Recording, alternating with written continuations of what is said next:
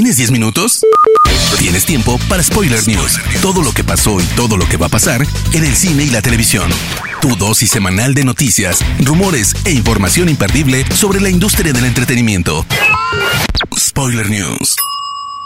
Damas y caballeros, ¿cómo están? Sean ustedes bienvenidos a las Spoiler News de Spoiler Time, las noticias más importantes de cine y series en Internet. Mi nombre es Andrés y comenzamos. Spoiler News. Mi planeta Arrakis es tan bonito cuando se pone el sol. Sobre la arena se puede ver la especie flotar los forasteros allanan nuestras tierras delante de nosotros. ¿Qué va a ser de nuestro mundo? Es lo que se pregunta Chani en el nuevo tráiler de Dune, que promete ser una de las grandes películas del 2021. El retraso en su estreno ha provocado que el interés del público no pare de aumentar y, según los analistas, podría llegar incluso a los mil millones de dólares de recaudación. El reciente avance nos deja echar un vistazo a la particular visión del director Denis Villeneuve de este clásico de la ciencia ficción, que regresa a los cines con una gran dosis de epicidad y un elenco compuesto por algunos de los nombres con más reputación en la industria. Timothy Chalamet, Rebecca Ferguson, Oscar Isaac, Josh Brolin, Stellan Skarsgård, Dave Bautista, Zendaya, Jason Momoa y el español Javier Bardem forman parte de la cinta que llegará a los cines el 17 de septiembre de este mismo año. ¿Cuándo fue la última vez que te reuniste con tus viejos amigos para partirte el trasero? Con esa pregunta en la pantalla y una tranquila música e imágenes en blanco y negro, comienza el tráiler de Jackass Forever, que se ha revelado esta semana. La nueva entrega para la pantalla grande del clásico show de MTV comandado por Johnny Knoxville promete una vez más emociones fuertes. Hombres bala, toros, tarántulas, motocicletas voladoras, osos, caca y mucho, pero mucho dolor. En el trailer vemos integrantes clásicos como lo son Steve-O, Dave England, Chris Pontius y Weeman, pero también tendremos cameos como el de Eric Andre y Machine Gun Kelly. Jackass Forever se estrena el 22 de octubre. Parece que What If no es el único proyecto animado que producirá Marvel Studios.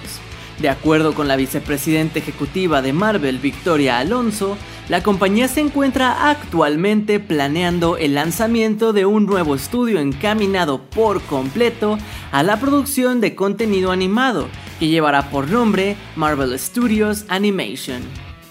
Queda por ver si experimentarán con largometrajes o si se centrarán en series autoconclusivas como la de What If, la cual mostrará a diferentes personajes del UCM en universos alternos.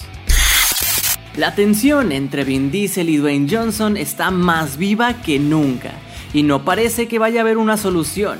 El ex luchador ha reconocido en una entrevista con The Hollywood Reporter que le hizo gracia el comentario que tuvo Diesel sobre su experiencia trabajando juntos, cuando aseguró que había intentado sacar lo mejor de Johnson a través de amor duro.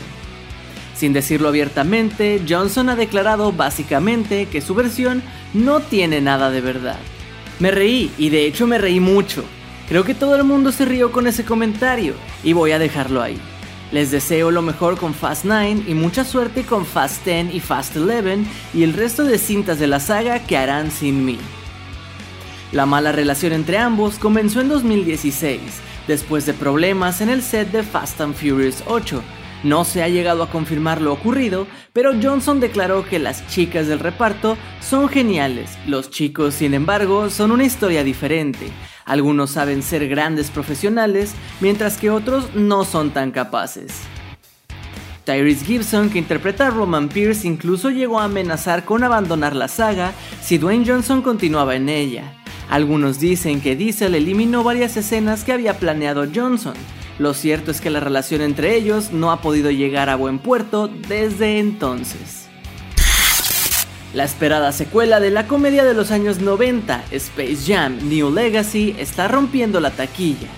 Una segunda parte que aunque ha tardado 25 años en materializarse, es posible que tenga continuación antes de lo pensado.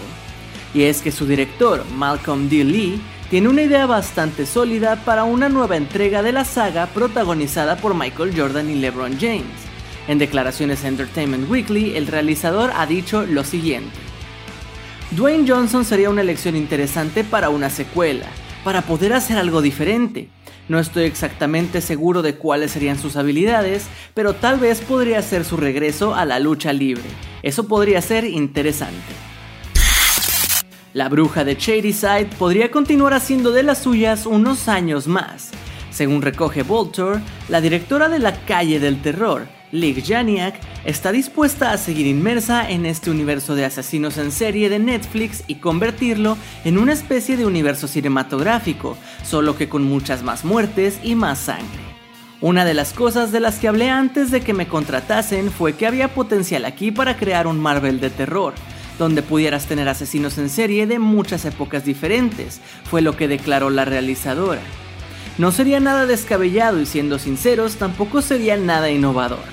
Janiak está pensando en algo parecido a lo que ha hecho, por ejemplo, La Purga, una franquicia de terror que ha explorado su línea temporal a lo largo de diferentes largometrajes. Después del éxito de Get Out y Us, el director Jordan Peele lanzó una imagen promocional de su nueva cinta, titulada Nope, estelarizada por Daniel Kaluuya, Kiki Palmer y Steven Yeun. Los detalles de esta cinta son muy escasos, pues la única información que se tiene disponible es el póster que Peel compartió a través de sus redes sociales.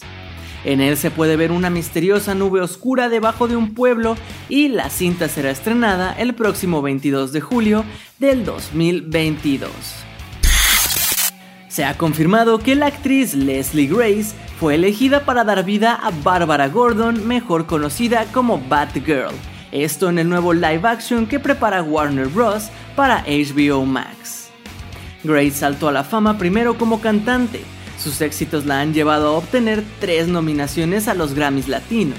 Sin embargo, lo que la catapultó al estrellato hollywoodense fue el papel de Nina Rosario que interpretó para la película En el Barrio, la adaptación del exitoso musical de Broadway creado por Lin Manuel Miranda. Spoiler News. Pasamos a las noticias de series y les cuento que la tercera serie de Marvel para Disney Plus, Loki, llegaba a su final la semana pasada con una de las mejores noticias que puede recibir un seguidor cuando termina una serie. La confirmación de que tendrá una segunda temporada en la plataforma de streaming. La noticia era confirmada en una sencilla escena post créditos que acompañó al sexto episodio de la primera temporada, en la que uno de los archivos de Loki recibía un sello en letras rojas que decía Loki regresará en la temporada 2. Sin embargo, no tardamos en descubrir que aunque Loki estará de vuelta y de nuevo con Tom Hiddleston como protagonista, la exitosa serie no seguirá contando entre sus filas con la showrunner de la serie y directora de los seis episodios de la primera temporada, Kate Herron. Ella misma se ha encargado de confirmarlo a diversas publicaciones, asegurando que el plan inicial siempre fue hacer una única temporada y que la temporada 2 no estaba en los planes. ¿Quién no recuerda la época galáctica del Real Madrid? Zidane, Luis Figo, Ronaldo y David Beckham fueron de los fichajes estrella del presidente del equipo, Florentino Pérez. Galácticos, la historia jamás contada del Real Madrid, narrará cómo el presidente convirtió al club en el más ambicioso que haya existido. El próximo 30 de julio se estrena el documental en Disney Plus a través de Star. Parece que Netflix empieza a resentir la competencia. Si bien el gigante del streaming reportó que en su segundo trimestre la compañía tuvo ingresos de 7.34 mil millones de dólares, superando las expectativas que tenían sobre el crecimiento de la plataforma a principios de año, solamente logró captar 1.54 millones de nuevos suscriptores. De acuerdo con Markets Insider, Netflix perdió 430 mil suscriptores en Estados Unidos y Canadá, la compañía respondió que estas irregularidades se pueden explicar debido a la pandemia, pues presentaron un crecimiento acelerado de suscripciones a inicios de 2020 que comenzó a bajar en 2021. No obstante, la compañía dijo que ya alcanzó más de 209 millones de suscriptores, un número ligeramente por encima del pronóstico de crecimiento para este año. Spoiler News. Hermoso público, esas han sido las últimas y más importantes noticias de cine y de series de esta semana. Recuerden de seguir a Spoiler Time en todas nuestras redes sociales y a mí personalmente me pueden ubicar como Andrés Addiction. No me queda más que agradecerles y nos escuchamos en las próximas Spoiler News. Chao.